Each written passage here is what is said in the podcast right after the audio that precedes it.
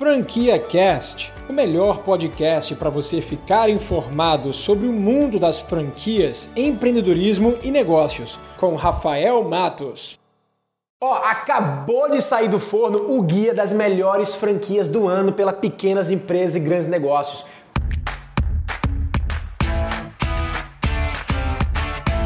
Olá, olá, seja muito bem-vindo ou bem-vinda. Meu nome é Rafael Matos, sou empresário e empreendedor todos os dias. Vivo e respiro empreendedorismo nos meus negócios. Sou master franqueado de uma franquia americana e também sou franqueador de uma das maiores microfranquias do Brasil, a Premia Pão. E no vídeo de hoje vou compartilhar com você as melhores franquias por categoria, categoria de alimentação, categoria de é, limpeza, categoria de cosméticos, categoria de escola de idiomas, enfim, tem diversas categorias aqui essa revista é realmente enorme. Se você quiser saber no detalhe, vale a pena você adquirir, porque todas as franquias ó, associadas à BF e não associadas à BF também foram listadas e cada uma tem sua respectiva nota. Se tiver alguma franquia que você esteja procurando que, não, que eu não vou falar e não vou mencionar nesse vídeo, vale a pena depois você buscar saber qual foi a nota atribuída para essa franquia. Mas antes de falar sobre as franquias, só para você entender como é que funciona esse processo de pesquisa, a pequenas empresas e grandes negócios, junto com o Serasa e Expedian, eles realizam essa pesquisa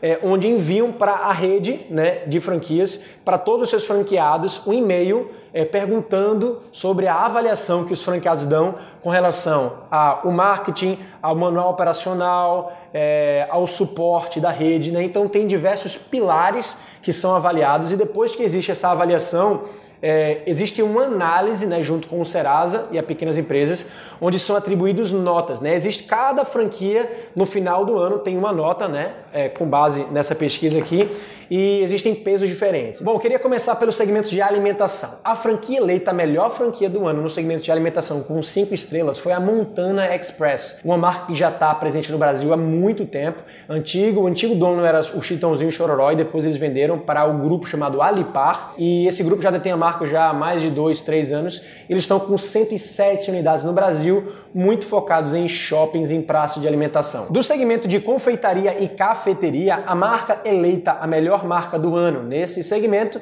foi a Mega Mate, uma empresa que também já está no Brasil desde 1994.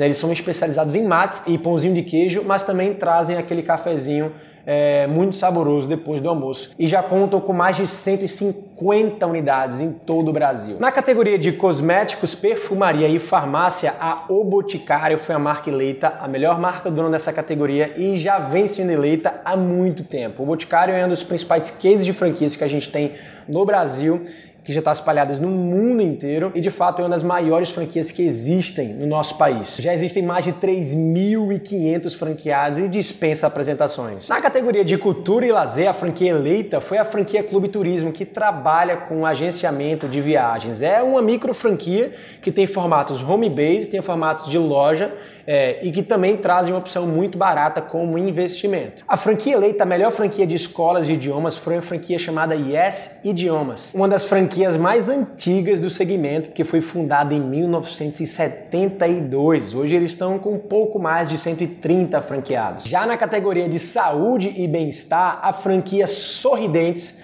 levou o troféu do ano. Ela é a maior rede de clínicas odontológicas do Brasil e da América Latina e já tem mais de 220 franqueados. No segmento de limpeza e conservação, a Restaura Jeans ganhou a franquia do ano. Uma empresa que trabalha com um nicho muito claro, que é de conservação, de restauração de jeans, de calça jeans, de jaqueta jeans, tem uma especialidade tremenda nesse sentido. A franquia do ano no segmento de serviços gerais foi uma franquia chamada NTW Contabilidade. Trabalham com serviços de contabilidade para pessoas jurídicas, já possuem mais de 60 unidades do Brasil e trabalham com um modelo bastante enxuto. A partir de 50 mil reais você consegue investir numa franquia da NTW. E por fim, chegamos na última categoria, que é a de vestuário calçados e acessórios. A franquia do ano nessa categoria foi uma franquia chamada Constance. Se destacou muito por um sistema muito inteligente que foi criado e formatado para que o franqueado não tivesse nenhum tipo de estoque. Eles são reabastecidos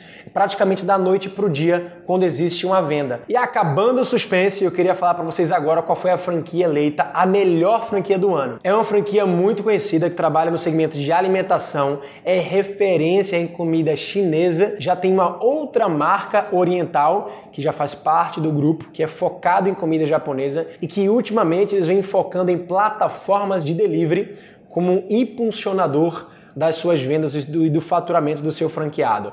Essa marca você já deve saber qual é, ela se chama China Inbox. A China Inbox ela já é uma franquia muito antiga e que esse ano se revolucionou porque eles focaram muito em plataformas de delivery, criando modelos de cozinhas virtuais onde o franqueado ele não precisa abrir uma loja com fachada, ele simplesmente tendo uma cozinha e adicionando essa cozinha dentro das plataformas de delivery, como o próprio iFood, que é a plataforma que o China Box fechou o contrato desde 2016 de forma exclusiva. E esse foi um dos grandes diferenciais que a franquia trouxe, porque dentro da loja virtual do China Box você não só compra a culinária asiática chinesa, mas também acaba tendo a opção de trazer para casa e de comprar comida japonesa, que é a marca do Gendai. Então é como se você estivesse trabalhando com duas marcas em uma só operação, em um só estabelecimento, com um custo fixo barato, porque o seu, a sua cozinha ela está implantada num lugar remoto, focado simplesmente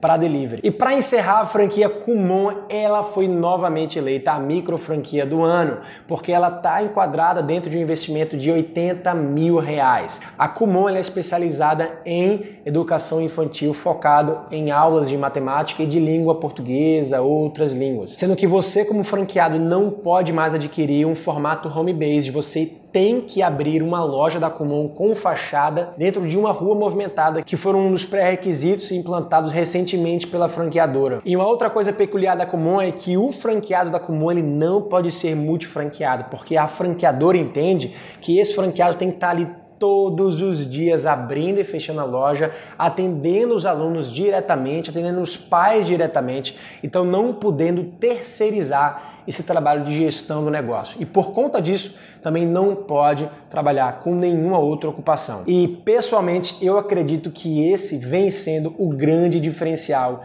da gestão da Comum. E claro, o grande diferencial da educação e da disciplina vem sendo de fato um dos grandes é, fatores de terem levado a Comum é, a um grande destaque a nível de franchising global. Você acabou de ouvir o Franquia Cast com Rafael Matos, o podcast que deixa você informado sobre o mundo das franquias, empreendedorismo e negócios.